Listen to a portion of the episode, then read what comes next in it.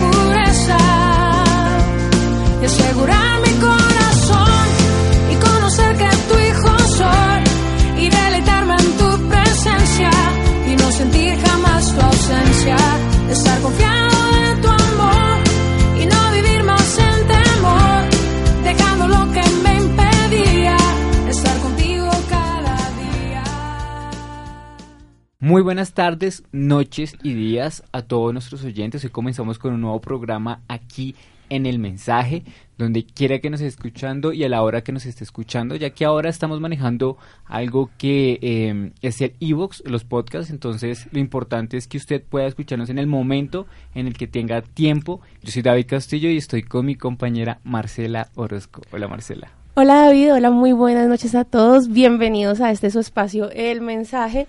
Eh, es un gusto y un placer para nosotros volver a estar con ustedes con toda la buena onda que tenemos hoy, muchas sorpresas preparadas como siempre. Un invitado especial y nuestro... eh, Master en vivo. Nuestro máster en vivo. Ellos no quieren que yo lo salude, pero pues a mí no me importa. Yo lo saludo. Saludanos, Omar. Omar, buenas noches, ¿cómo estás? Hola, muy buenas noches. Estoy un poco agripado, entonces por eso no... Somos No dos, hablar. hoy perdónenos, estamos agripaditos, discúlpenos. Y tenemos un invitado especial, David, preséntanos a nuestro invitado de hoy. Bueno, la segunda vez que viene nuestro invitado, Alejandro Reyes, de Vertical Music. Hola Alejandro, ¿cómo estás? Hola, ¿cómo están? Gracias por invitarme. Eh, bueno, creo que va a ser el tercer afectado de la gripa acá después de ustedes. Entiendan, la lluvia está muy fuerte. Oremos para que escampe. Bueno, a veces oran porque escampe, otras veces oran porque llueve. ¿Quién los entiende? No, no, pero es que está lloviendo muy fuerte. Bueno, para todos nuestros amigos eh, del chat, del Facebook, por favor, el tema del día es apasionados por Jesús. Entonces, a medida que vayamos hacia- entrando en materia, ustedes déjenos sus preguntas, sus consultas. Sabemos que les van a generar, mm, se van a generar muchas preguntas, entonces vamos a estar pendientes de esas y se las vamos a estar contestando. Entonces, bienvenidos a este el mensaje. Bueno, eh, hoy vamos a comenzar eh, con una noticia. Hoy voy a dar yo la noticia. Y es... Porque él es envidioso y quiere hacer lo que yo hago. No, porque ya le dio miedito y me dijo que yo hiciera la noticia. Gripa no suena igual. Bueno, algo que eh, es muy interesante y, y está pasando ahorita en Irán y también pasó en China, y es que a pesar de em, las prohibiciones en Irán, eh, las iglesia, la iglesia se está reproduciendo o está creciendo enormemente.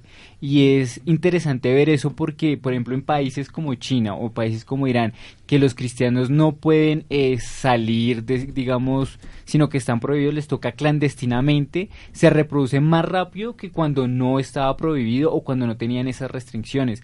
Y no sé qué, qué ustedes piensan o por qué de pronto está ocurriendo eso o ocurre esto. A ver, Alejandro, cuéntanos tú qué piensas de esto. Bueno, no, es una...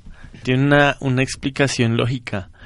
Ah, hay un, me gusta mucho lo que dice un, un pastor en Medio Oriente. Él, él, era, él era egipcio. Él se escapó y en medio de su escape cuando se vuelve cristiano, pues le toca escapar obviamente. Él se da cuenta que las iglesias, entre más perseguidas son, más se parecen a Jesús. ¿Sí? Jesús fue perseguido, Jesús fue siempre fue como el blanco militar de los fariseos. Y, y eso genera como una pasión sincera dentro de la iglesia. Mientras la iglesia no es perseguida, la iglesia está acomodada, está como en su zona de confort y está como buscando la autosatisfacción y buscando prosperidad y buscando sanidad y buscando cierto tipo de cosas en las que la iglesia pueda sentirse segura. Pero cuando la iglesia está definitivamente insegura en medio de una persecución, su única seguridad es Dios. Entonces esto hace que, que la fuerza de la iglesia se multiplique, la oración se multiplique, la entrega se multiplique y, y es, es como el uno más uno igual a dos, ¿no? Y es algo importante, por ejemplo, en China, la otra vez yo también leía que eh, los, los cristianos allá se volvieron recursivos, o sea, no se volvieron como nosotros a veces somos, que somos como el cristiano en su zona de confort, que solo va a la iglesia. Estamos acomodados. Sino como no- ellos no tienen su, su congregación o su iglesia, ellos solo dependen realmente de esa relación que tienen con Dios, personal. Entonces a veces nosotros si no, no vamos a la iglesia, o sea, el cristiano es el que va a la iglesia y no va a la iglesia por ser cristiano. Entonces e- es importante porque ellos se vuelven recursivos y dependen de esa relación íntima con Dios y personal. No tienen que estar yendo a una iglesia y van creciendo y se vuelven recursivos. Y eso es muy importante. Porque a veces nosotros, nuestro crecimiento va solo con el pastor, lo que haga el pastor, y nosotros no tenemos la iniciativa de crecer en la palabra del Señor. Yo creo que por eso también hay mucha gente que, que eh, va y viene, que son tibios, ¿no? Que no, no generan, como no hay una relación directa con Dios y dependen de todos los recursos que aquí en, en, el occidente tenemos, como son las iglesias, como también mismo eh, un líder o lo que sea, genera dependencia de eso y no de realmente de Dios. Por eso es que nosotros realmente vivimos como un cristianismo acomodado y la gente no tiene una fe arraigada y la gente no se motiva y no se apasiona por nada porque está ahí por donde por donde diga el pastor y no necesariamente debe ser así. O sea, la primera fuente de uno debe ser Dios. Así es. Bueno, la noticia dice que se cree que más de un millón de cristianos se reúnen en iglesias clandestinas en Irán, pero fuentes dicen que es difícil de saber realmente la cantidad reciente. Irán ha sido clasificado como el país con mayor crecimiento de población evangélica en el mundo, según la fuente de Operation World. ¿Cómo les parece? Muy interesante tu noticia. Bueno, y ahora entrando en materia, eh, básicamente eh, queremos saber cómo funciona los diferentes eh, ministerios eh, que estuvimos eh, hace como 20 días, ¿no, Alejandro? Pero, pero, pero qué pena la interrupción. Yo creo que antes nos cuentes un poquito de ese evento que, ah, ah, Sí, ah, eso- Mar- que inspiró este programa. Claro. Cuéntanos un poquito qué pasó en ese ministerio, cómo fue tu perspectiva o cómo fue ese, ese evento. Bueno, ah, el evento se llamó Provoca e Inspira. Realmente dejamos el nombre en inglés, nos gustó más. Provoca and Inspire. y Ah, estaba enfocado hacia los artistas, hacia los artistas, músicos, pintores, eh, cualquier tipo de arte dentro de los cristianos para expresar el evangelio y el amor a Dios hacia las personas que no lo conocen. Entonces fue, un- fue, fue casi como un entrenamiento y bueno, pues estuvimos tres días ahí llenos de, del amor y la pasión del Señor. Y creo que muchos salieron bastante retados por lo que vi, por los comentarios que, que, estu- que estuve recibiendo. Y bueno, pues esperamos repetirlo pronto para que todos los que nos están escuchando se, se nos peguen. ¿Cuál es el objetivo principal de un ministerio como este o de la unión de esos tres ministerios?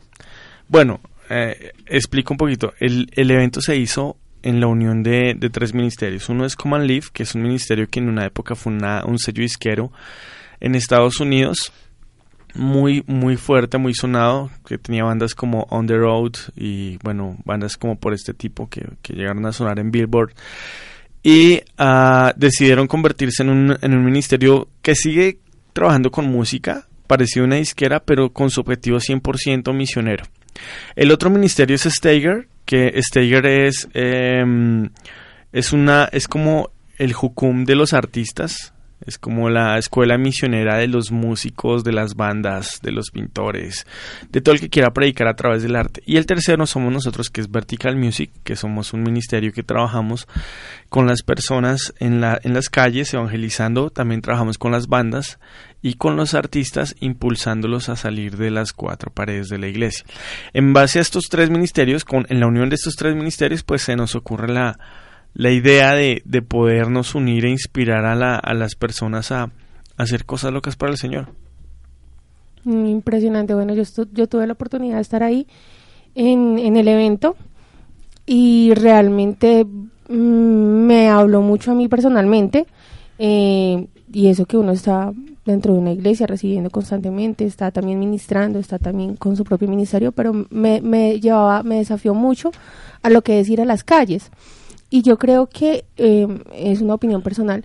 eh, Dios nos está llamando a ir a las calles, a ir por el que está perdido, a ir porque realmente eh, haya como una transformación, a pasar a ese siguiente nivel, donde eh, donde salimos del confort, donde salimos de las cuatro paredes de la iglesia y ir a dar y no a dejar de recibir, porque es que en algún punto nosotros estamos recibiendo, recibiendo cada domingo, recibiendo en la, en la reunión de jóvenes, recibiendo en la célula, no sé, lo, en el grupo de apoyo, lo que sea que se llame en su iglesia, y usted está como recibiendo, pero nunca termina, nunca da, y nunca da lo que Dios realmente lo llamó a hacer. Y, y lo que tú estás hablando en la noticia que tiene mucho que ver con esto, que es la forma diferente de llevar el, eh, evangelio, de reunirse en las casas, de ir a la calle, de hacer de, de, lo que era la iglesia primitiva, lo relaciono yo también mucho con eso, porque de alguna forma la iglesia primitiva, primero Jesús predicaba en las calles y segundo la gente se reunía en las casas y tenían que salir de la conformidad y tenían que, o sea, no había una iglesia como tal, no había un templo como tal a donde ir y, y nos reunimos solo nosotros los grupos, lo- los del grupo de jóvenes sino que realmente está bien, nos podemos reunir los del grupo de jóvenes para compartir, pero hay un, hay un evangelio que toca compartir y hay mucha gente, mucha gente que, que, que tiene como, ah, sí, el cristianismo el que va a la iglesia, el cristianito ese, y no realmente está impactado por la palabra de Dios. Entonces me pareció muy fuerte el, el, el ministerio de ellos en conjunto. Mm, Me gustaría que habláramos un poco de pronto de cada ministerio, que los eh, oyentes se familiariz- familiarizaran un poco más de esto y entendieran un poco qué es lo que queremos transmitir el día de hoy. Sí, Alejo, por favor, cuéntanos, igual yo voy a estar publicando en el Face eh, información o videos de los diferentes ministerios que hay como en YouTube para que los conozcan, pero cuéntanos, Alejo, como cada uno, eh, cuál es su fuerte y adicionalmente en dónde se mueven, qué piensan hacer en Colombia, cómo se piensan, o sea, ya con este, con el de- a partir de este evento, qué cosas vienen. Bueno, les voy a dar los links para que entren e investiguen un poquito más. Ah, el primero es Command Leaf, se escribe come, como de comer. come es A-N-D, bilingüe, por eso es creído. come A-N-D, live.com. Ahí está la página, eh, ahí hay bandas, artistas que también, pues creo que también puedes descargar música gratis, si no estoy mal. Actualizaron la página estos días, entonces de pronto si no está, entonces perdónenme. El fundador es Chad Johnson. Chad Johnson era el director de una ah, empresa, una, una disquera llamada Tooth and Nail, que era pues como la agencia de música eh, del rock cristiano fuerte. Y bueno, ellos ahora están eso, discipulando artistas, discipulando bandas para salir a hacer la gran comisión. Dentro de los que están dentro de Command Leaf está Brian Wilch, que es el guitarrista de Korn, que pues él decidió entregar su vida al Señor hace ya algunos años. Y eh, él hace parte del ministerio de Command Leaf. Él está ahí, aunque está con Korn en sus giras, cantando pues eh, con la banda, que la banda no es cristiana, pues él en medio de- del show, al final él se reúne con los fans y pues les comparte su testimonio de vida y les explica el camino de salvación a las personas.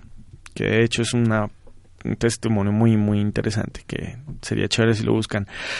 El otro ministerio se llama Steiger, se escribe S-T-I-G-E-R, como se pronuncia, Steiger en español. Ellos Es- también es- tienen página porque yo les estoy... Sí, steiger.org. Eh, esta es como la escuela misionera, pero esta escuela misionera tiene algo importante. Ahí es donde trabaja de la mano con Command Leaf. Y es que ellos salen en los veranos, eh, especialmente los veranos, se van a Medio Oriente o se van a Europa Media. A los países musulmanes de Europa se van y hacen conciertos al aire libre en los cuales ellos hacen sus presentaciones, una obra de teatro, predican y la gente pues queda súper choqueada. Y al final pues reciben al Señor, ¿no? Es algo, es una experiencia que tú ves en los videos y tú ves a la gente llorando, gente que es musulmán, que no, que había crecido con la idea de que de que pues Alá era el único Dios, o otros, otras partes de Europa donde el, atei- el ateísmo hace parte fundamental de la sociedad y la gente completamente tocada por Dios diciendo no entiendo qué es lo que me pasó, no entiendo qué es lo que pasó dentro de mí, pero siento una paz sobrenatural y creo que Dios existe. Entonces estos, estos ministerios se han unido y ahora pues nosotros nos, eh, como Vertical nos hemos unido desde hace más de un año con ellos y, y ese es el objetivo, ¿no? Que ¿no? los artistas y los cristianos que a veces decimos, bueno, Señor, tengo estos talentos, pero ¿cómo hago para ser relevante en esta generación que tan difícilmente es difícil de penetrar y, y llegar? Entonces el objetivo es eh, lograr entrar al corazón de la gente que no conoce a Dios, pero de salir de la manera ñoña y ser, y ser, y ser fronteros, ¿sí? O sea, no ser eh, mensaje camuflado, ser fronteros, pero tampoco ser ñoños. Te hago una pregunta, Alejandro. Eh, ¿Cómo lo hace Vertical Music? ¿Qué, ¿Cómo, prácticamente, pragmáticamente, cómo hace Vertical Music? Eh, Es no ser ñoño. ¿Cómo es no ser ñoño para Bueno. Vertical Music? Bueno, nosotros somos un poquito ñoños. no, mentiras. Ah, lo que hacemos es que salimos los viernes a algún sector de la ciudad, especialmente desde hace ya tiempito, estamos en la 85 con 15 en la plazoleta de Carulla. Nos reunimos los viernes a las siete y media y lo que hacemos es sacar la adoración de la iglesia, ponerla en la calle y hacer una adoración así bonita, extravagante. Pero pues la- lo, lo bonito de todo el asunto es que la gente, mientras escucha la adoración, pues la gente es tocada por Dios, ¿no? A veces no hay necesidad de que alguien esté con el megáfono gritando, sino simplemente es... Para la gente que nos ve piensa que es como una cuestión artística o que simplemente estamos haciendo música. Pero la gran mayoría que pasan por ahí son tocados, eh, son quebrantados, empiezan a llorar y no entienden por qué. Y ahí es cuando los abordamos uno a uno. Entonces, eh, es como un- nuestra, nuestra estrategia de, de predicación en el sector, ¿no? Hay otros sectores de la ciudad donde se presta a hacerlo un poco más abierto, pero digamos que ese ha sido como el gancho que Dios nos ha dado en, esta, en, este, en este sector de la ciudad. Básicamente es eso, es una adoración explícita y, y bueno, la gente agarra el mensaje y el Espíritu Santo toca los corazones. Y bueno, para las personas que de pronto no son de otra ciudad o, o de otro país y no conocen, eh, este lugar eh, que nos se está refiriendo eh, André Alejandro es un lugar que eh, queda cerca donde quedan las discotecas y donde la gente eh, siempre se, se presta más a ir a, a rumbear y a, bueno, a bailar un poco. Entonces es un ambiente que donde uno puede ver a veces personas eh, también Sí. consumiendo licor eh, y van como, bueno, digamos con ese fin. Es un ambiente de drogas, es un ambiente de alcohol, es un ambiente de prostitución, es un ambiente de, bueno, de todo este tipo de cosas que, que afecta tanto a la juventud. Entonces, en medio de todo esto, la gente eh, normalmente pasa como en su plan, y ahí es donde viene el Espíritu Santo y, y toca a las personas. Eh, no sabemos a veces cómo vienen, pero, pero sabemos que Dios tiene un plan con cada uno y, y cuando llega la persona, pues realmente se nota un cambio en las vidas. Yo fui la semana pasada, el viernes, y, y, me encontraba eso, o sea, me parecía curioso, Alejandro, que no abordan a la persona como tal, como si fuera un equipo, digamos que, qué sé yo, un equipo de evangelismo va y aborda a la persona, sino que muy tranquilo, el que se quiere acercar, el que se quiere agregar, a ese abordan, entonces es como muy, no es invasivo, sino más bien como que si Dios te inquietó y te acercas, entonces a esa persona aborda. Y sí, o sea, es pesado el ambiente. Yo, por ejemplo, estaba al lado de unos chicos que, que me tenían retrabada en la vida. Yo decía, ¿cómo me de aquí? Porque estaban... Pero me pareció muy impactante que había un muchacho en una batería tocando y el tipo estaba interesado en que el, el muchacho de la batería tocara, o sea, que toque, que toque, y cuando ya empezaba a predicar, que se calle, que se calle, empezaba, que toque, que toque. Yo le preguntaba como a Dios, ¿no? Bueno, aquí cómo sería el, el asunto, ¿no? Decía de alguna manera, esta gente sabe que somos cristianos, que estamos trayendo un mensaje, pero no se van, no, no se van, no los aleja. Yo pensé que se iban a ir, pero no se fueron. Y estaban muy atentos de lo que decían, a pesar de que su reacción era fuerte y, y, y, como que hay estos cristianitos, pero se quedaban, escuchaban y admiraban el talento del chico que estaba tocando. Y, por ejemplo, Alejandro, una persona que nos está escuchando y que está interesada en participar, ¿qué, qué debe hacer? ¿Hay algún requisito? ¿Hay alguna preparación? ¿O simplemente es ir y, y disponerse. Nada, eso es como el Evangelio, es abierto para todos. que llegue allá y allá nos vemos. De hecho, muchos me han preguntado, oiga, ¿puedo ir el, el viernes a la 85? Y viejo, esa es la calle, es, es abierto. Sí, claro, claro, claro que sí, todo el que quiera ser parte de ahí estamos todos los viernes. Bueno, y vamos a entrar en materia y como el tema de hoy es estar apasionados por Jesús, eh, vamos a ver qué es estar apasionados, ¿no? Estar apasionado eh, tiene muchos significados y ahora, eh, en, nuestro momento, la pasión se utiliza más que todo para la parte sexual, pero realmente hay una pasión por Cristo y, y va más allá de, de lo que es lo físico, tiene mucho más que ver con nuestro propósito, tiene mucho más que ver con lo que nosotros le damos a Él por lo que Él hizo por nosotros. Para ti, David, ¿qué es estar apasionado? Bueno, apasionado es una persona que realmente eh, tiene un sentir con algo, tiene una visión y que, eh, digamos, cuando uno está apasionado, por ejemplo, no sé cómo escribirlo, pero cuando yo me siento apasionado con algo, es que casi todo el tiempo estoy pensando en eso. Claro. Que estoy comiendo y estoy pe- en pensa- pensando en desarrollarlo, hacer algo mejor o... o- o- pero todo el tiempo lo tengo en mi cabeza y, y, y no solo en el momento, no solo es una emoción, sino que siempre lo tengo y me visualizo siempre más adelante eh, eh, con esa situación o con esa pasión que tengo. Alejo. A mí me gusta eh, como lo define un, un predicador que dice, la pasión es la suma entre amor e inconformidad, amor e, e ira. Esas dos cosas se unen y generan pasión, o sea, Amor, hay inconformidad e ira. amor e ira. Entonces es como, yo no, no puedo soportar que esto esté ocurriendo, pero amo tanto que quiero generar un cambio. Eso es lo que, lo que es la pasión. Y, y yo lo resumo realmente básicamente con lo que dice Jesús cuando, cuando dice, al que mucho se le perdona, mucho ama. Entonces, creo que parte de, de que haya pasión en el corazón de alguien tiene que ser medido según de dónde me sacó Dios, qué hizo Dios por mí. Y ese tipo de cosas son, son em, fundamentos en nuestro corazón que nos inspiran a, a tener una vida diferente y a tener una causa diferente. Es súper importante lo que él dice, ¿no? Porque es que realmente cuando Dios eh, eh, toca mi vida en alguna área, ¿sí? Y me sacó de algún lugar, de algún punto, es eso lo que uno realmente nunca puede olvidar que Dios hizo por uno. O sea, ¿qué te hace a ti seguir a Cristo? Y no, la verdad es que yo X o Y y, y, y me metí con Dios y Dios me apoyó, me sentí segura o me sentí amada o lo que sea que haya hecho eh, Dios Jesús en la vida de uno. Y eso es lo que hace que uno pueda transmitir ese mismo mensaje de amor a las personas que se identifican con uno, porque pues real- realmente uno tiende a, a- llegar a las personas que tienen como eh, la misma falencia que uno. Vamos a ir a un corte musical y ahorita continuamos aquí en el mensaje.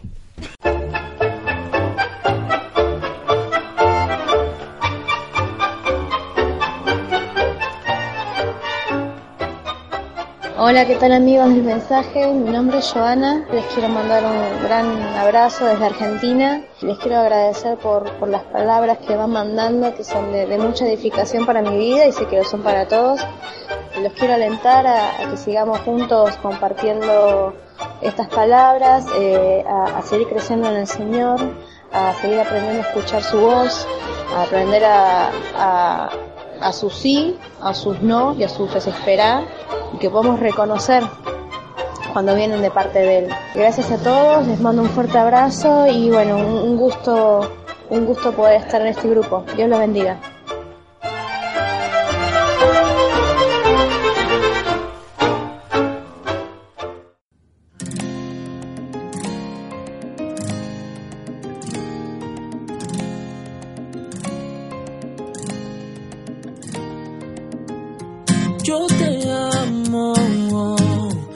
Paz que tú me das de tu mano. Recibo seguridad, necesito de tu fuente y en verdad tu amor me hace fuerte. Te llamo, te sigo, te llevo en mi corazón. Por ti mi vida está llena y tú eres mi bendición. Te llamo, te llevo en mi corazón. Oh, oh, oh. aprendido a reír cuando todo está bien y también cuando algo anda mal. Aprendí a no afanarme por nada, que las pruebas no son el final. Aprendí a no quedarme en el suelo, que el proceso solo es temporal. Tú de arriba me mandas consuelo y no cambias, siempre eres igual. Es necesario que yo te busque a diario por lo del calvario. Por eso te llamo y te sigo. Es necesario que yo te busque a diario por lo del calvario. Por eso te llamo y te sigo. Te llamo, te sigo, te llevo en mi corazón. Por ti mi vida está llena y tú eres mi bendición. Te llamo, te llevo en mi corazón. Oh, oh, oh, y tú eres mi bendición. por lo que hiciste allí, que diste tu vida por mí. Por eso estoy aquí, por el benefactor y no los beneficios, por el amor tan grande de aquel sacrificio. No son los panes, no son los peces, lo que me motivan para que así me exprese. Tú lo sabes todo, conoces mi intención y que lo hago de corazón, son, son. Es necesario que yo te busque a diario por lo del calvario. Por eso te llamo y te sigo. Es necesario que yo te busque a diario por lo del calvario. Por eso te llamo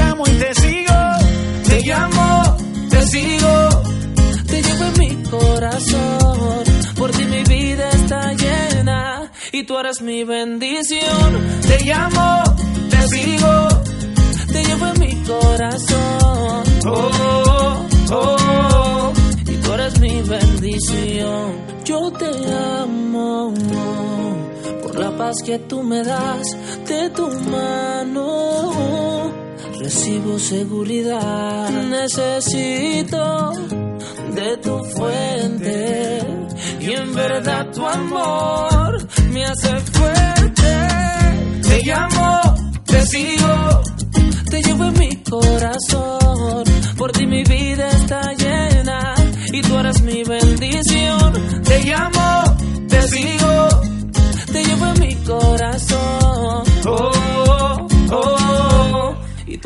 Mi bendición. Eso.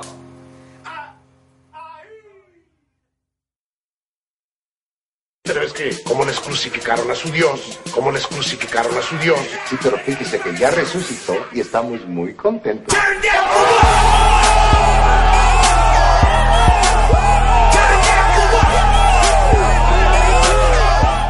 Bueno, continuando con nuestro programa, eh, Marcela tiene una noticia preparada para nosotros. Ojalá que no sea de química como la semana pasada. que no la entendió esa noticia ni ella la entendió. Y, y aquí preparan las noticias, vea pues.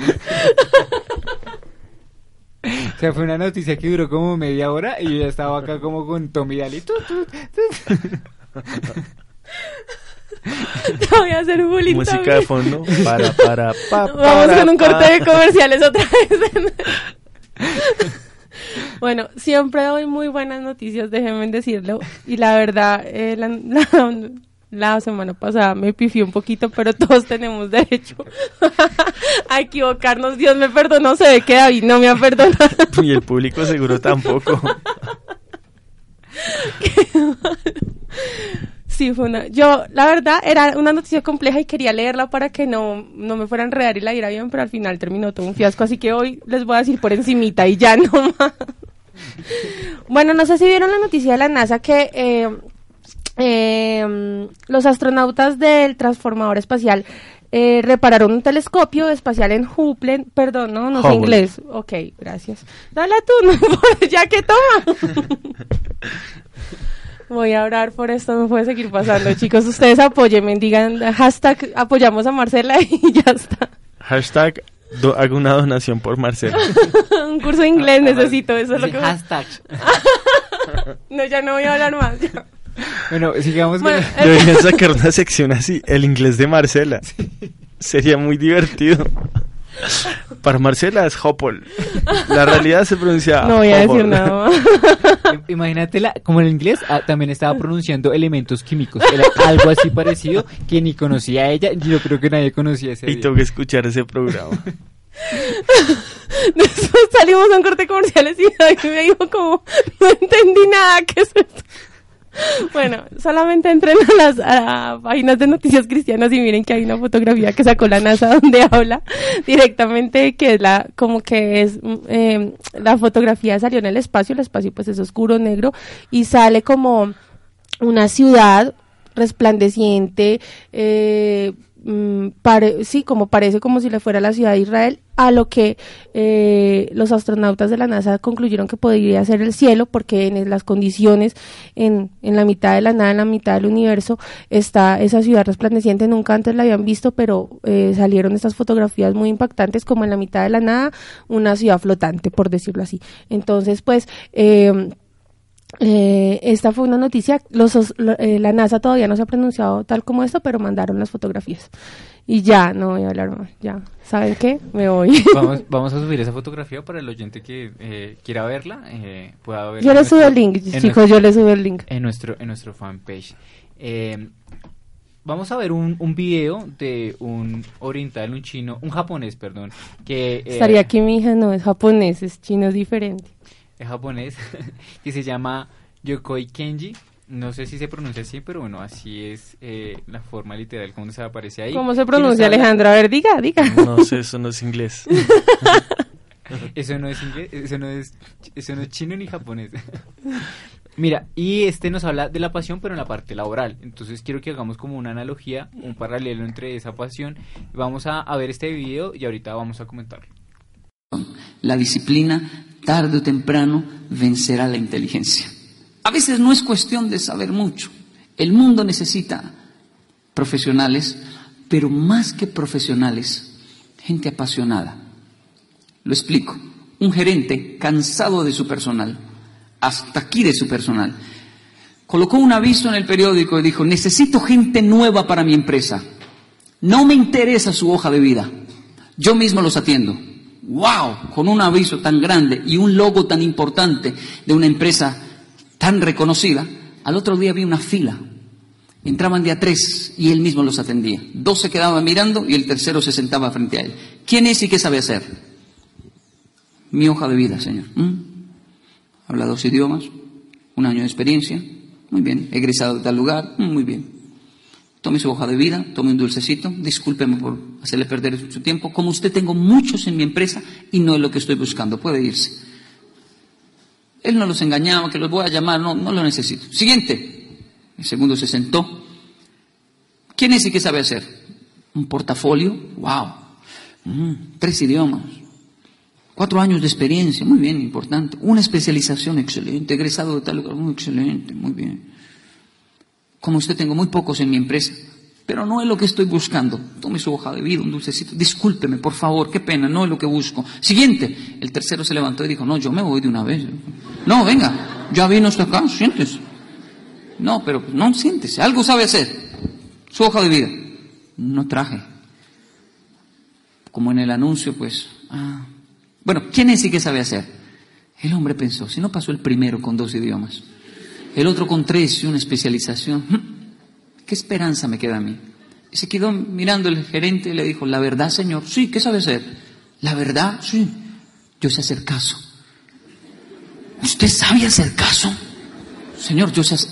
Espere, espere. ¿Usted está seguro de lo que está diciendo? Señor, yo sé hacer caso. Usted sabe hacer caso. Yo sé hacer caso. Shh, contratado. Estoy cansado de un personal hasta aquí que sabe mucho, muy profesional, pero ninguno me hace caso. Yo necesito gente que me haga caso. Yo usted lo ubico, lo profesional, yo no sé, hago algo con usted, pero no le cuente a nadie. Venga mañana, usted está contratado. De ahí nace la frase, no trabaje solo con profesionales, trabaje con apasionados. Porque un profesional eh, puede que llegue tarde, pero un apasionado no. Un apasionado se mete en líos porque hace más de lo que le piden. Un apasionado llega temprano, un apasionado siempre está aprendiendo, un apasionado hasta se profesionaliza rápidamente. Pero un profesional que no siente pasión por su trabajo es un estorbo con conocimiento. Y ni siquiera hace caso. ¿Sabe qué necesita el mundo de hoy? Líderes empresariales, pero que entiendan principios como disciplina y saber hacer caso. Como pudieron ver en este video, este, este personaje nos habla, Joken Kenji nos habla un poco de eh, esas personas que realmente son apasionadas por lo que hacen. Hace la comparación de un profesional que eh, tiene el conocimiento pero no es apasionado en lo que está haciendo y una persona que, bueno, que no pueda que tenga el conocimiento pero se esfuerza por hacer las cosas bien, por aprender y por crecer. Y eso es lo que produce la pasión. Cuando uno es apasionado por algo, realmente hay una constancia, una disciplina y un querer hacer las cosas bien y mejorar. Quiero que nos hables o nos compares un poco de esa pasión o la pasión que nosotros nos referimos. Yo, yo veo en la Biblia la pasión eh, muy explícita, por ejemplo, en alguien como Jeremías. Él le dice en algún momento al Señor, ya déjeme en paz, no me enfriegue la vida, quiero que me deje tranquilo. Y capítulos más adelante, y versículos más adelante dice, propuse callarme con todo mi ser, pero no pude, había un fuego dentro de mí que no me dejaba callar. Y eso es realmente alguien apasionado, alguien que, que sea lo que sea las circunstancias de su vida, lo que esté pasando, esa, esa meta y ese objetivo no cambian. Y es muy, está muy ligado a, un esfuerzo, ¿no? Está muy ligado a, a, tener que dar de mi parte algo que normalmente no es fácil de dar, pero que siempre cuesta un esfuerzo. Eso es mm, muy, muy cierto. Eh, a mí me parece que va, casa muy bien con lo cuando Pablo se convierte. Les voy a leer como el versículo eh, donde Pablo en ese momento está ciego, pues por la luz resplandeciente de Jesús, que Jesús le dice, Saulo, Saulo, ¿por qué me persigues? Y dice, eh, y al momento le cayeron de los ojos como escamas y recibió al instante la vista y levantándose fue bautizado. Y habiendo tomado aliento recobró fuerzas y estuvo Saulo por algunos días con los discípulos que estaban en Damasco y enseguida predicaba a Cristo en las sinagogas diciendo que este era el Hijo de Dios y todos los que le oían estaban atónitos y decían, ¿no es este el que asolaba a Jerusalén a los que invocaban este nombre? Y a eso vino acá para llevárselos presos ante los principales sacerdotes, pero Saulo mucho más se esforzaba y confundía a los judíos que moraban en Damasco y demostraba que Jesús era el Cristo. O sea, me parece muy impactante porque es como él conoce a Dios, el que a ciego recupera la vista, inmediatamente va, pasa tiempo con los discípulos, inmediatamente va y dice, bueno, él era un tipo ya apasionado, él ya estaba apasionado con Dios porque él perseguía a los discípulos o a los que seguían a Cristo porque pensaban que estaban blasfemando contra eh, la palabra de Dios. Pero en ese momento, cuando conoce que realmente Jesús es el Hijo de Dios, entra su pasión más fuertemente y dice que él se esforzaba, que era lo que decía Alejandro. Él se esforzaba en, en convencerlos más en las sinagogas de que realmente Jesús era el Hijo de Dios y que realmente esta era la verdad y que eh, había transformado su vida. Y pero fue inmediatamente, o sea, inmediatamente no se quedó como, pasó unos días con los discípulos bien, sí, pero no se quedó con que, bueno, y ahora ¿cómo me lo explico? Venga yo esto, sino que de una salió a transformar a la gente en las sinagogas, a predicar de Dios, a predicar de Jesús, o sea, de una vez y fue como muy impactante y se esforzaba, dice que, que entonces me parece bastante importante, o sea, cuando uno está apasionado por Jesús, uno tiene que esforzarse en lo que Jesús lo llamó a hacer, o sea, no es fácil, no es sencillo, hay que caminar la milla extra, uno va a tener problemas, no va a ser eh, eh, como que sí, Dios pone y apareja todo, pero siempre Dios está probándolo a un otro nivel, va probándole a uno el carácter, también lo va formando, también eh, te, te pone nuevos retos, hablar con este, hablar con aquel, y de pronto uno como Moisés tenía, tiene sus incapacidades. Eh, eh, en, su vida, ¿no? Yo no sé hablar inglés, entonces, bueno, me toca pronunciar cosas en inglés y no lo sé. Entonces, son cosas así, te va, te va retando, constantemente Dios te lleva a crecer, pero no es sencillo y hay que estar apasionado para ser perseverante también. Sí, bueno, de hecho, si te das cuenta, Pablo era apasionado desde antes, pero hacia su religión eh, judía, era radical, solo que su pasión se transformó y cambió su rumbo, cambió su foco yo siempre veo y me doy cuenta que en cada persona siempre hay una pasión. O sea, cualquier persona que nos está escuchando hay una pasión. Y esa pasión es la que dirige su vida. Para algunos su pasión es viajar, para otros su pasión es ser profesional, pero cuando nuestra pasión realmente decide enfocarse en Dios, como la de Pablo se fue y se enfocó en Dios, ese se vuelve nuestro objetivo principal de vida. Es como la adoración, o sea, la gente dice que que ya no hay ídolos en los cuales se adora como antes, que eran en, que, en el- que los antiguos dioses y adoraban, por lo menos en, en, en Occidente, pero la adoración sigue siendo real, o sea, hay gente que adora su carrera, hay gente que, que adora a su equipo de fútbol, o sea, el corazón siempre está apasionado, solamente que tiene un punto en el cual está desbordando toda la pasión, ¿sí? Uno puede ver a las personas en lo que más hablan es lo que lo que desborda su corazón. Pero definitivamente esa pasión solamente se consigue, así como tú lo dijiste, con un encuentro con Dios. O sea, yo siempre me he preguntado, ¿qué fue lo que hizo que Pablo, siendo un, un, un fariseo radical de más de 30, 40 años, en tan solo 30, 15 segundos en que se le aparece el Señor, ya se le cambia toda su teología y le dice, Señor, ¿qué quieres de mí? O sea, 40 años de tener un concepto y en 15 segundos se le cambia toda la película. Y, y desde ese momento él dice, ok, si yo he matado quizás, no sé cuántos cristianos habrá matado, yo pienso que habrá matado por ahí unos 200 cristianos, 300 cristianos. Yo pienso que él habrá dicho, ok, si yo maté 300 cristianos, tengo que esforzarme como si esos 300 cristianos estuvieran vivos y hubieran predicado. Y voy a predicar lo que esos 300 cristianos no predicaron. Y uno ve a Pablo predicando por todos lados. Uno ve que los 12 discípulos predican, ¿sí? Pero nos damos cuenta que el, el que se movió por todos lados Sí. tremendamente fue él. Y, y en parte es eso. A veces lo que, lo que nos hace ser apasionados es entender de dónde Dios me sacó. Es el que mucho se le perdona, mucho ama. Entonces uno dice, Dios, mira, toda esta vaina tan paila que hice con, contra ti, ahora permíteme a ver si, si arreglo la cosa un poco y, y, y, y permíteme ahora demostrarte que así como te ofendí, ahora de- déjame demostrarte cuánto te amo. Qué impresionante eso que dice de, de- Nunca lo analicé por los 300 cristianos que de pronto voy a evangelizar a todos los que en algún di- día les hice daño. Digamos que en este momento eh, a todo el que usted criticó, voy a evangelizar a todo el que todo el que critiqué lo voy a evangelizar. Eso es un montón, o sea, uno eh, como ponerse esa meta y ese, tipo de retos es muy fuerte. Y yo no sé si después eh, David quería hacerle una pregunta a Alejandro. ¿Qué fue lo que como Pablo, que tú dices que en 15 segundos realmente Dios le cambió la vida y- y entró a evangelizar a Raimundo y a todo el mundo? eh, cambió tu vida, qué te apasiona y, y qué es lo que te sostiene, ¿no? Porque tú tienes un ministerio que es Vertical Music, haces parte de él y, y están constantemente en, en ese, en ir por más, en evangelizar más, o sea, ¿qué, ¿cuál fue ese clic? ¿Qué fue lo que Dios hizo?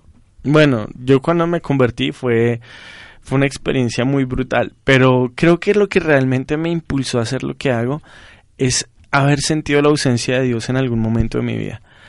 Fue como un momento en el que sentí como que me, me estaba apartando y ya no estaba sintiendo o disfrutando lo mismo de Dios.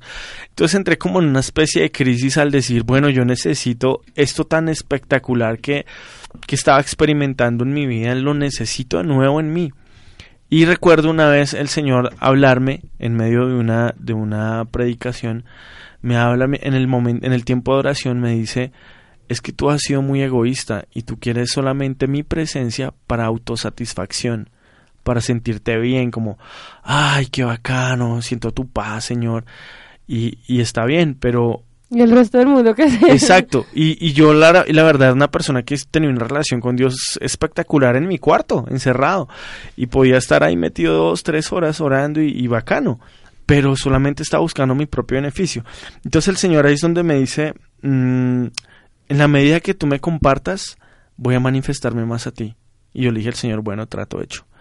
Entonces ahí fue cuando empecé a, hacer cosas locas por el Señor en la medida de, mi esfuerzo y, y, para mí ha sido espectacular. Es como si se me hubiera subido la, la, la balanza de- del peso de, de esa pasión por Dios en la medida que he hecho cosas por el Señor y que me he arriesgado de cosas que me, quizás me dan temor o me, o me generan como inseguridad de cómo lo voy a hacer y después de que lo hago siento como que el Señor viene sobre mí y me, me empodera, me llena, me, me fortalece. Y creo que en cierta manera todos los cristianos funcionamos así. O sea, yo siempre le pregunto a, la- a las- a los creyentes, ¿usted alguna vez ha evangelizado?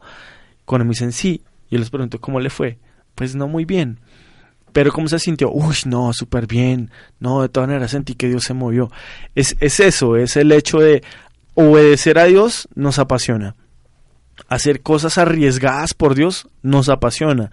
Ver cuando hacemos algo que nos saca de nuestro confort o de nuestra estatus, de estar nuestro, en nuestra seguridad y nos salimos de ahí y vemos a Dios manifestar, manifestarse, eso nos apasiona. Es, es como una amiga que hace un tiempo estábamos en, en un en un aeropuerto el Señor nos dijo vayan y oren por las personas y empezamos a orar y se sanó una, una señora, tenía una inflamación terrible en el brazo y se, se sanó. Después de que se sanó esa mujer y mi amiga después de que oró por esta, por esta señora salió con una pasión espectacular, dijo yo nunca me había imaginado que, que orando iban a ocurrir este tipo de cosas. Entonces el, el hecho de la, de la pasión tiene que ver mucho también con la, con la acción, ¿sí? Es el fuego que está dentro de mí, pero no me puedo callar, decía Jeremías. Hay que moverse, hay que expresarlo. Yo, yo quiero comparar, o bueno, hablar un poco de esto, de esta pasión y cómo, pues una pregunta que uno se hace, bueno, ¿cómo enciendo esa pasión? O cómo estos grandes evangelistas o estas personas encienden esa pasión tan grande. Y eso es una de las primeras preguntas que yo me hice cuando empezamos a hablar de este programa. Y, y algo que, que yo sentí es cuando, por ejemplo, cuando tú ves una película o ves unos resultados en algo que tú quieres que, que te que no sé te ayudó digamos no sé pongamos un ejemplo eh, una medicina que te ayudó y te la, mujer que le ayudó a, bajar de peso una crema le ayudó a bajar de peso ¿Qué, ¿qué, va a hacer esta mujer? ¿Cuál era la crema? Lo primero que hace es contarle a su mejor amiga. Hmm. Oye, me compré una crema buenísima que me hizo, exacto, la crema, que me hizo bajar de peso. A veces eh, pasas esto. em, cuando tú sientes el amor de Dios, cuando realmente conoces a Cristo y lo que puede hacer Cristo por ti y puede hacerlo por los demás, se enciende esa llama de pasión eh, y es donde tú empiezas a querer no solo quedar guardarte con eso, sino también compartirlo. Sí, total. Es, es lo que, por ejemplo, muchas personas que quizás que nos escuchan que no son cristianas tienen en referencia con Dios. Es, yo no quiero saber nada de Dios porque Él no tiene ningún interés en mí. Yo he sido una porquería en la vida. Pero esto es un asunto de identidad. Cuando realmente nos damos cuenta que Dios está enfocado en amarnos y que nos ama, que no es solamente un concepto mental o, o- o un concepto filosófico de Dios me ama, sino que es una realidad y entendemos que así es y lo vivimos, nuestra vida cambia por, por completo. Es lo que le pasó a la mujer este mm, samaritana. Samaritana. La mujer samaritana, primero, los judíos no podían hablar con samaritanos porque los judíos odiaban a los samaritanos. Segundo, la mujer samaritana estaba en una situación de vergüenza a causa de su, de su cantidad de amoríos y adulterios y etcétera. Y, y se le aparece a Jesús y Jesús la trata con amor y con misericordia. Es como, Jesús, tú tratándome a mí en, en buena onda cuando yo soy una porquería. Y eso le cambia el- el esquema de su vida y todo su corazón y, y lo que hace es lo que tú estabas diciendo, David. Ella terminó corriendo a contarle a todo el mundo, encontré un hombre que me habló y me explicó las cosas de Dios y es un profeta y ta, ta, ta, ta. Creo que eso es, eso es fundamental, entender quién soy yo en, en- en Dios, porque muchas personas se, se suelen decepcionar o desilusionar de Dios porque sienten que no dan la talla, cuando realmente Dios nos ama a pesar de esos errores. Y, y- y- lo que yo digo, o sea, el, el asunto no es fallar, el asunto es qué hago después de mi, de mi error. Si yo después de mi error lo que digo es, Señor, ahora me presento delante de ti como hacer una batalla en contra de ese pecado, hacer una batalla en contra de esa lucha de mi vida y voy a hacer lo contrario a vivir una vida apasionada, empezamos a ver resultados. Algo que eh, eh, leí, bueno, vi, eh, y es una historia de Char García, es el, el- el- pastor de Rebaño de Lobos, es un gran apasionado también por el evangelismo, y él hablaba de cómo se encendió esa pasión por el, por el evangelismo, y él contaba que él, esa pasión la encendió, encendió el versículo más corto de la Biblia, Jesús, y Jesús lloró. Y decía, ¿cómo fue eso? Y, eh, y si vemos la historia de Y Jesús lloró, fue que el hermano, un hermano de María, estaba muy enfermo y llamaron a Jesús a que fuera a curarlo, pero cuando Jesús llegó, ya había muerto. Entonces, cuando Jesús llegó, vio, eh, María lloró, y Jesús al ver a María llorar, también lloró, y lo que hizo fue, eh, bueno, ir y, y resucitar a, a esa persona Lázaro. a, a Lázaro. Entonces, lo que le transmitió a Char es, digamos, se puso en la posición de María. Cuando, cuando él está triste y Jesús nos ve tristes, Él también se pone triste. O cuando Él se ve feliz, cuando nos ve felices, se pone feliz y Él quiere ayudarnos. Él, él, él vio como esa cercanía y ese interés de Jesús por nosotros, que dijo en ese momento cuando, y Jesús lloró, en ese momento se encendió esa llama y dice, si Dios hace eso, si Dios se interesa tanto por mí, eh, yo quiero compartir eso también con las demás personas. Y ese versículo, esa historia fue lo que encendió esa llama para que él fuera tan apasionado por el evangelismo. Y es lo que hablamos de, de, esa crema. Él quiso compartir algo tan hermoso que es el amor de Jesús, porque en ese momento vio ese, ese amor tan profundo que tiene Dios y ese interés que tiene Jesús por nosotros. Y él dijo, yo tengo que compartir eso que, que tengo de Jesús. Y es, eh, por eso es, es tan apasionado por, por el evangelismo. Sí, y hay algo muy básico dentro de todo esto y, y creo que siempre lo menciono, es el primer amor que es, es como el referente mayor de todos los cristianos conocimos. Cuando nos dicen pasión, nos vamos y nos referimos al momento en que conocimos al Señor y empezamos a caminar con Él, en el que no éramos tan santos, tan perfectos, pero nuestra pasión estaba completamente en el techo. ¿Cuál es ese primer amor? Ese primer amor, como vemos en Apocalipsis, dice, eh, cuando, cuando el Señor va y corrige a la iglesia, le dice, ah, quiero que vuelvas a las primeras obras. Y cuando nos convertimos, es preguntar cuáles fueron las primeras obras que empecé a hacer cuando conocí al Señor. Ahí es donde uno empieza a mirar, dejé el trago, dejé de ser mujeriego, dejé, dejé de robar, dejé de matar, etcétera. Bueno, lo que sea que, cualquiera de nosotros hayamos hecho. Esas obras de primer amor, esas primeras obras que dice Jesús, es sacar todo aquello que ocupaba el primer lugar. Y es hacer obras de sacrificio que nos cuestan, pero que preferimos dejarlas a un lado por amor a Él. Entonces pasa el tiempo y nos vamos como acostumbrando y bueno, ya colocamos a Dios como ya en un concepto y empezamos a movernos en un estilo de vida ya más cuadriculado. Pero volver a las primeras obras es siempre estar haciendo sacrificios de amor. O sea, dando algo que me cuesta por amor a Dios. Es, eh, y es lo que yo digo. Si me da vaina predicar y si soy malo y soy tímido, ¿qué más sacrificio de amor que yo pueda pararme, por ejemplo, en un transmilenio y pararme a hablar de Dios? O sea, da pánico sí. para más de uno. O sea, pero hacerlo va a generar pasión en mi corazón porque esos son sacrificios de amor. Y uno le pregunta a una persona cuando conoce al Señor, viejo, ¿cómo va todo? ¿Cómo va esa relación con Dios? Bien, viejo, vea que voy, hice un pacto con Dios, voy a dejar de ver televisión durante seis meses. Y uno, dice, pues este man, ¿qué le pasa? Porque es tan loco, no exagere, ¿sí o no? Pero realmente para el man es un sacrificio. Para el man es algo que le cuesta y lo hace por amor a Dios. Para nosotros nos puede parecer loco, pero ese tipo de cosas son las que mantienen un corazón apasionado. Y es como cuando uno se enamora de una persona. Cuando uno le empieza a dar regalitos y cosas a, un, a una niña, o, o, bueno, un hombre, una mujer a un hombre empieza a ser especial y todo. Lo que, cuando lo abren a uno, ¿qué es lo que más le duele a uno? Todo lo que uno dio, ¿sí o no? No, pero es que yo hice por ella, yo hice por él tal cosa. Es eso. Entonces, lo que mantiene nuestro corazón apasionado es el que tanto yo puedo darle a Dios de parte mía sin que quizás Él me lo esté pidiendo. Sí, es como la Biblia dice que debemos evangelizar, pero Dios quizás hoy no me dijo su hace tras milenio, no me lo dijo, pero lo voy a hacer por voluntad propia. Esos son tipos de cosas pequeñitas que van a mantener nuestro corazón encendido en amor hacia Él. Yo eh, creo que, que, Bogotá es una, una ciudad que tiene bastante, bastantes personas que, que, conocen de Dios o que en algún momento han ido a una iglesia cristiana o que en algún momento les han predicado, pero son pocos los ministerios que van a las calles. ¿Qué, qué, qué, qué podemos hacer por esas personas que se han desmotivado? ¿Qué podemos hacer por esas personas que sí conocen de Dios, pero les falta esa pasión? ¿Cómo podemos llevarlos a, oiga, eh, qué pasó con su... Tú decías, bueno, vaya el primer amor, pero muchas de esas personas realmente han tenido una... Un, o sea, apenas han visto, apenas han conocido, ¿qué nos faltaría a nosotros, digamos, que estamos acá sentados, para...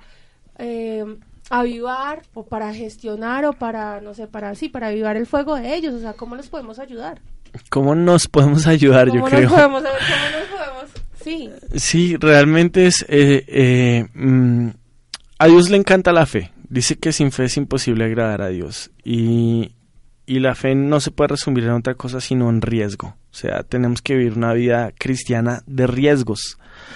Y eso significa exactamente lo que estamos hablando, salir de la zona de confort y tomar riesgos en la predicación del evangelio, tomar riesgos en nuestra en tomar tiempos con Dios. O sea, yo sé que no todos tienen como como la el, el llamado a ser eh, super evangelistas o lo que sea o otros quizás tienen un llamado a ser pastor y a estar cuidando personas, pero en todo lo que muestra la historia es que las personas que se han destacado y que han marcado la historia y que hoy están en un libro de historia, es más, las personas que hoy están en la Biblia, todas tuvieron que sufrir riesgos y pasar por encima de esos riesgos superando sus temores. Tuvieron que enfrentar rechazo, tuvieron que enfrentar vergüenza, tuvieron que enfrentar un montón de temores que tuvieron que sobrepasar para ser destacados. Eso es lo que tenemos que hacer nosotros para, para poder mantenernos, o sea, salir de la, de, del- de la, de la comodidad. Y yo siempre digo, siempre digo algo, los, los mediocres son el promedio, o sea, si uno es como, el, como la masa, uno es mediocre. Están los que no hacen nada, los que sí son súper destacados y los del medio. Los del medio son mediocres. Entonces, Bueno, vamos a un corte de comerciales entonces y ya volvemos con mucho más acerca de apasionados por Jesús. Nunca lo olvides. Dios está contigo.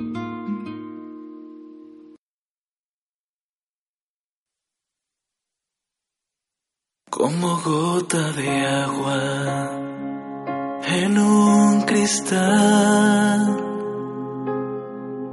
como fuego que se apaga lentamente, como una canción sin inspiración, como pajarillo herido que se muere.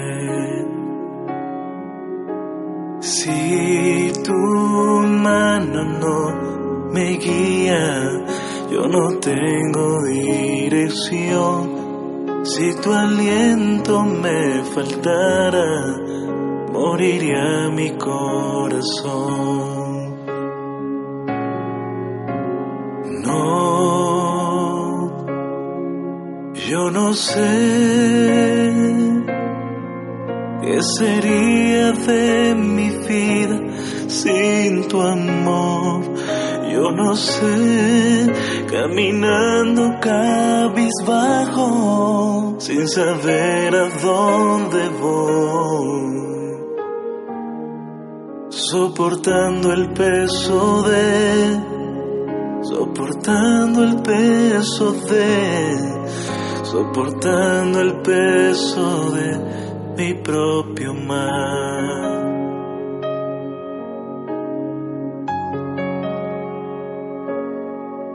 Huyendo de tu presencia, escapando hacia el placer, sin tener sosiego en mí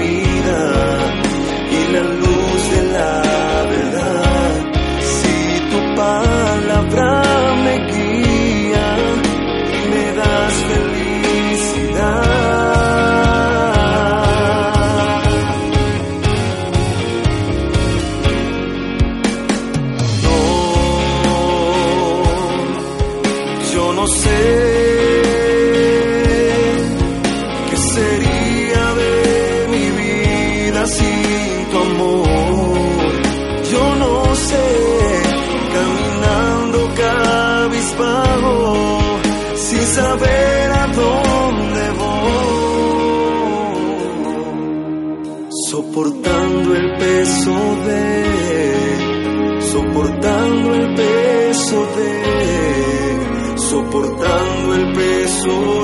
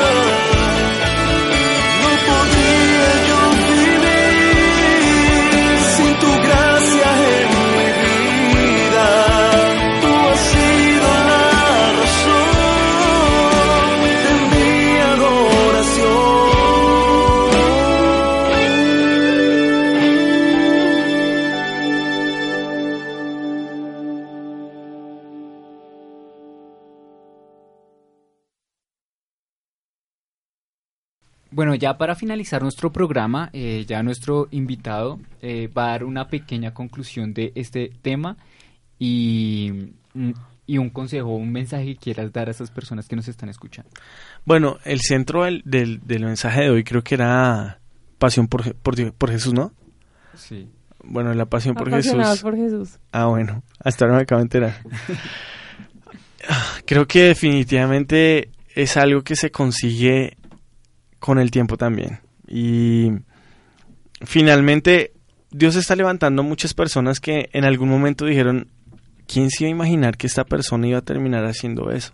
Yo soy una de esas personas, ya siempre cuento mi testimonio, yo era una persona súper tímida, que cuando hablaba con la gente me ponía rojo, me pitaban los oídos, empezaba a ver borroso y sentía que me iba a desmayar. Ah, Entonces yo, entonces yo dije, estoy vetado para ser predicador, estoy vetado para evangelizar.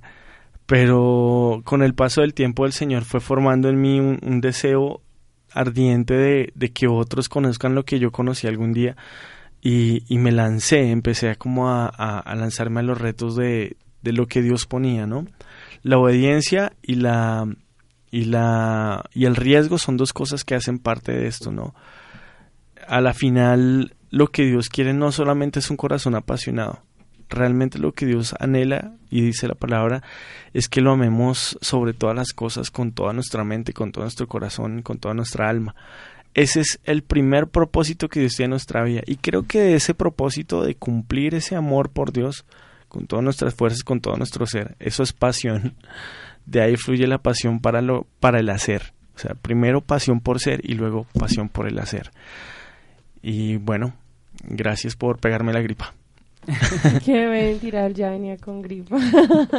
Bueno, Alejandro ahorita tiene una reunión y eh, tiene que salir, pero bueno, pues te damos las gracias a ti y Alejandro por estar nuevamente con nosotros. Esperamos que vuelvas otra vez acá y que sigamos compartiendo pues de estos temas tan importantes y que podamos eh, hacer muchas cosas por, por el Señor juntos. Vale, súper, gracias por la invitación y, y gracias por, por todo. Gracias Alejandro, de verdad vamos a estar súper pendientes, mantenernos enterados de qué estás haciendo en tu ministerio para nosotros poder divulgar lo que más podamos y obviamente sí, sí estaría chévere volverte a tener y estar conectados para, para poder estar apasionados y hacer cosas riesgosas por Jesús. Así es. Eh, bueno, vamos a escuchar un audio que nos envían desde México nuestra querida amiga Fernando y ahorita continuamos ya con nuestras conclusiones de este apasionante tema. Hola, mi nombre es Fernanda y estás escuchando El Mensaje. En esta ocasión te compartiré acerca de algunas de las campañas evangelistas más importantes de México, así como sus objetivos y la forma en la que trabajan para reconocer, adorar y compartir el mensaje de salvación en toda la nación. Uno de los eventos masivos más importantes en México es la Marcha de Gloria, la cual es llevada a cabo cada año desde 1996 gracias a que el Señor mostró a su sierva Mercedes Méndez una gran visión de su gloria y de un derramamiento sin precedentes de su poder sobre México, a través de su palabra en Éxodo 34:10. Con fe, amor y esfuerzo se logró crear un movimiento en donde se involucran niños, adultos, jóvenes y ancianos. El pueblo de Dios que viene de diferentes ciudades incluso países se reúnen en la Ciudad de México, en la Plaza de la Constitución, con el propósito de adorar y levantar en alto el nombre de nuestro Señor Jesucristo durante 18 horas sin parar. La Marcha de Gloria es una visión que nació en el corazón de Dios y un acto profético para poseer la herencia que Dios ha preparado para su pueblo en este tiempo. La siguiente campaña es conocida como Un Millón para Jesús es un movimiento evangelístico de unidad nacional en México, relevante y de transformación espiritual así como social para el país, realizada en la capital cada año en uno de los estadios más importantes, el Estadio Azteca. La misión de este evento es que en un día se logre movilizar a 120.000 evangelistas que alcancen a más de un millón de personas para Jesús en toda la Ciudad de México y municipios conurbados del Estado de México además de repartir un millón de Biblias durante esta jornada de amor y salvación, donde cada evangelista lleva tarjetas de consolidación para recabar datos y darle seguimiento a los nuevos convertidos, con la finalidad de que todas las almas nuevas sean recibidas y consolidadas por las diversas congregaciones de la ciudad, cerrando al día siguiente con una celebración en adoración. El siguiente grupo se conoce como Jóvenes con Decisión. Es un ministerio estudiantil en el cual Dios levantó desde el 15 de septiembre de 1992 y continúa actualmente levantando una nueva generación de jóvenes que están moviéndose contra corriente del mundo, jóvenes radicales que entregan en totalidad su vida a Dios, jóvenes que están marcando la diferencia en su generación. Su misión es establecer un grupo de estudio bíblico de este ministerio en cada campus de la República Mexicana y que cada grupo de estudio tenga como prioridad el evangelismo y el discipulado, garantizando con esto un ministerio transgeneracional.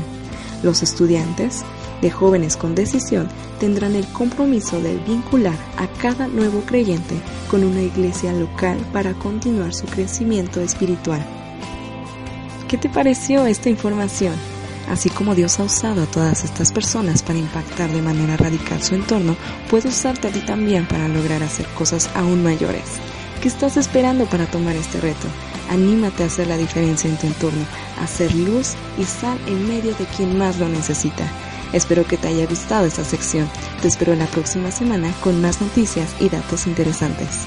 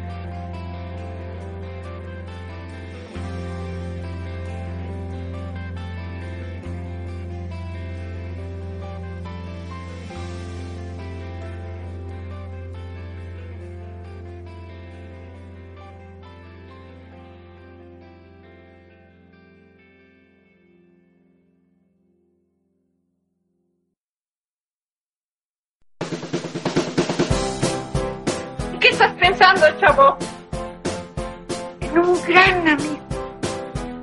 Un amigo que te está buscando a ti. Y me está buscando a mí. Y también te está buscando a ti. Estás escuchando, el mensaje. Pues queremos primero darle las gracias a Fernanda por este fabuloso audio y esto podemos ver cómo muchas personas se han apasionado y realmente han generado grandes eventos, grandes eh, movilizaciones evangelísticas y han llegado a, a a, tra- a transmitir a Jesús a diferentes corazones y a diferentes personas que necesitan del Señor en sus vidas. Te damos gracias Fernanda, un saludo acá desde Colombia, un fuerte abrazo. Saludos, un especial abrazo para Fernanda que está muy pendiente de todo lo que hacemos. Así que eh, esta es tu casa, pero esperamos algún día que vengas. a- aquí, que estés aquí en cabina en cuerpo presente, como se dice. Y bueno, antes de que finalicemos, quiero que hablemos algo que es una línea muy eh, delgada en la cual a veces nosotros confundimos la pasión con la emoción. Y eso pasa muchísimas veces. No sé si te ha pasado a ti, Marcela, cuando las personas van a un retiro o a un campamento juvenil y hablan de la evangelización y llegan todos los jóvenes así emocionados por evangelizar. Pero dos semanas después se ha muerto toda esa emoción. Esa emoción es la emoción es algo momentáneo, algo que pasa, pero, pero en un momento acaba, a diferencia de la pasión. Entonces, eso es algo que eh, debemos diferenciar eh, nosotros, porque las personas que han llegado y han sido grandes evangelistas, han sido grandes en lo que hacen, en, la- sus diferentes, en lo que Dios ha puesto en su corazón y que los apasiona, no es una emoción porque la emoción es inconstante, es un momentánea. En cambio, la pasión es algo que realmente está en tu corazón y que tú haces y que eres constante y disciplinado en lo que estás haciendo. Algo que te apasione, Marcela, que tú creas que te, apasione. Primero quiero hacer como una aclaración y es eh, que la diferencia yo creo radica es que el apasionado hace cosas que le cuestan y, y lo hace por el amor a Jesús y tiene una relación constante con Dios. Mientras que la emoción es algo que, como tú decías, vienen de un encuentro, vienen de algo que, que, que llena sus emociones, que ha llenado su alma, que ha transformado su espíritu, entonces vienen a dar de lo que ellos tienen, ¿no? Pero cuando Dios te pide que, eh, te pide que te comprometas con una hora, te, cuesta, o sea, hay cosas que te desafían, ¿no? Entonces es cuando eh, tú vienes y estás así eufórico y todo, y ay, no me importa si grito, no me importa si voy, no me importa si hago, y yo creo que ahí uno está emocionado. Pero cuando Dios, cuando, cuando tú ves la necesidad de las personas y dices, bueno, me va a tocar gritar y no quiero, me va a tocar ir y no puedo o no tengo tiempo, me va a tocar suprimir esta actividad que es mía, que yo hago, voy al gimnasio, pero entonces ya no voy a poder ir al gimnasio todas las noches, sino que voy a salir estas noches a evangelizar. Ahí cuando te cuesta, y pero igual lo haces por el amor que le tienes a Jesús y por lo que hizo por ti, es donde estás apasionado. La pasión, mm, yo creo que el momento eh, ah, más, más apasionante que tuve fue, eh, yo hago teatro, entonces eh, me encanta hacer teatro y bueno, yo vivía en Argentina y en Argentina eh, habían muchas personas que salían a evangelizar, entonces me pedían apoyo para que hiciera horas de teatro y no sabes, yo madrugaba domingos 8 de la mañana a entrenar con los muchachos, a hacer obras de teatro para llevar a donde estaban los otros equipos evangelizando, llevar algo chévere, creativo, algo que diera risa o que fuera fuerte y creo que eso... Eh, eh, Dios me ha inquietado mucho también para Colombia, ¿no? Porque es que realmente nosotros estamos llenos de obras teatrales dentro de la iglesia, llenos de cantantes y guitarristas dentro de la, de la iglesia, llenos de coros de alabanza dentro de la iglesia y la calle no hay nada. Entonces realmente ahí es donde Dios dice, y yo le digo a Dios, bueno, Dios, yo no, yo no, no sé qué hago, pero hay que empezar a hacerlo. Eso me parecía bien. Bueno, ya para finalizar, Marcela, ¿qué te parece? Entonces vamos a dar una conclusión, una pequeña conclusión o un mensaje a través o de este tema que hemos hablado el día de hoy.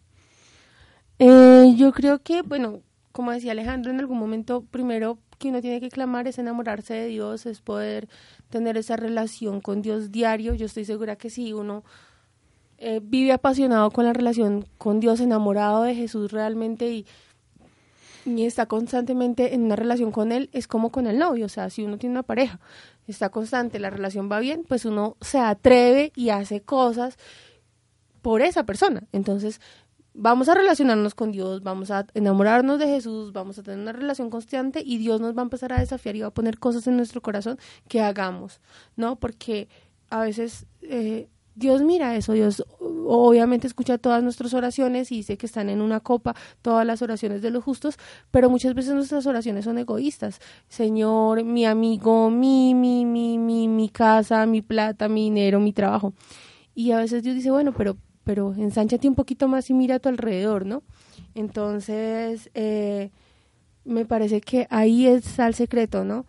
Cuando yo tengo intimidad con Dios, Dios me va a mandar afuera cuando yo tengo intimidad con Dios y empiezo a orar, Dios va a poner en mí el querer ir donde está la necesidad porque Dios le duele la necesidad de las personas a Dios. Dios ama al pecador, dice.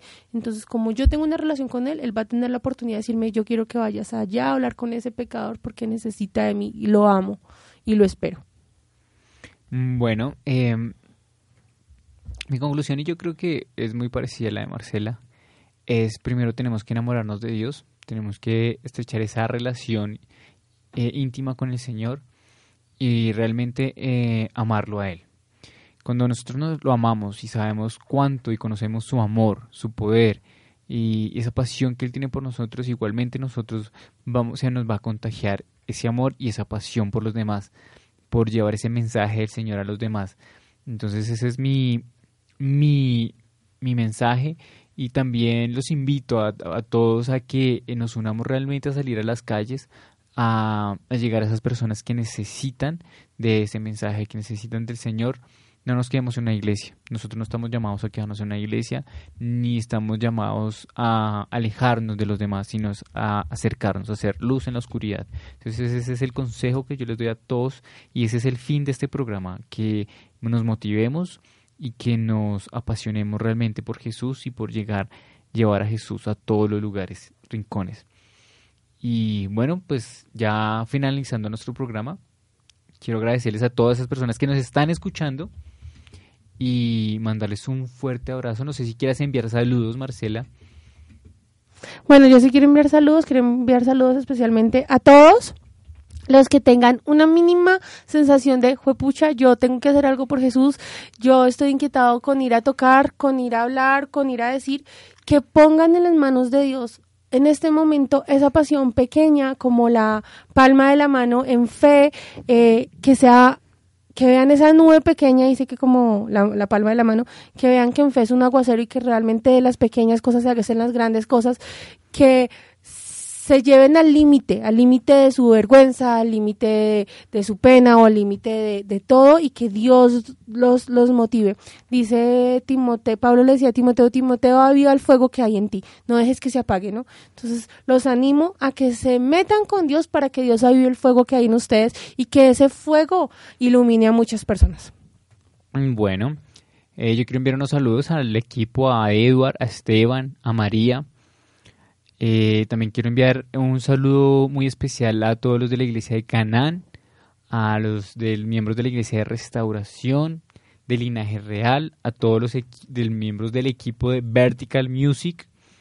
Un saludo.